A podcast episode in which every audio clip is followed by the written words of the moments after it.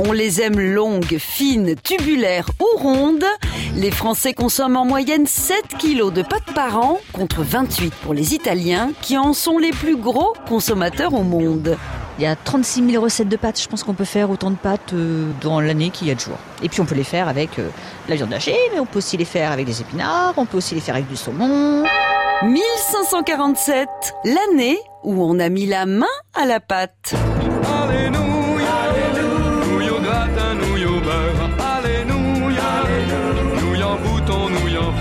En Mésopotamie, 8000 ans avant Jésus-Christ, les premiers agriculteurs conservent le blé qu'ils arrivent à récolter en le transformant en farine.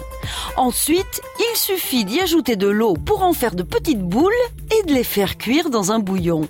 Au fil du temps, d'autres civilisations améliorent l'expérience.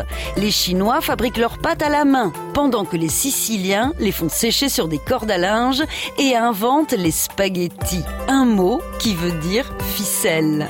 Ce sont les premières nouilles de l'histoire. C'est une révolution. Spaghetti, oh, que je suis content de te revoir. À la Renaissance, on en fabrique dans toute l'Italie. Chaque région développe sa spécialité de pâtes et de sauces.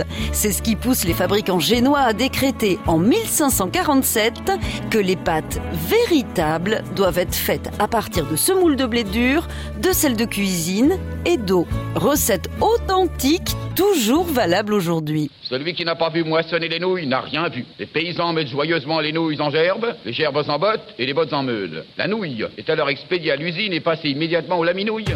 Virginio Merola, le maire de la ville italienne de Bologne, a mis les pieds dans le plat. Il affirme dans un tweet assassin que les spaghettis bolognaises sont une fake news. Le plat, pourtant célèbre dans le monde entier, n'existe tout simplement pas. Donc, quand vous irez en Italie, commandez des spaghettis al ragout. Enfin, si vous ne voulez pas passer pour une grosse nouille. On n'arrête pas le progrès. À retrouver sur francebleu.fr.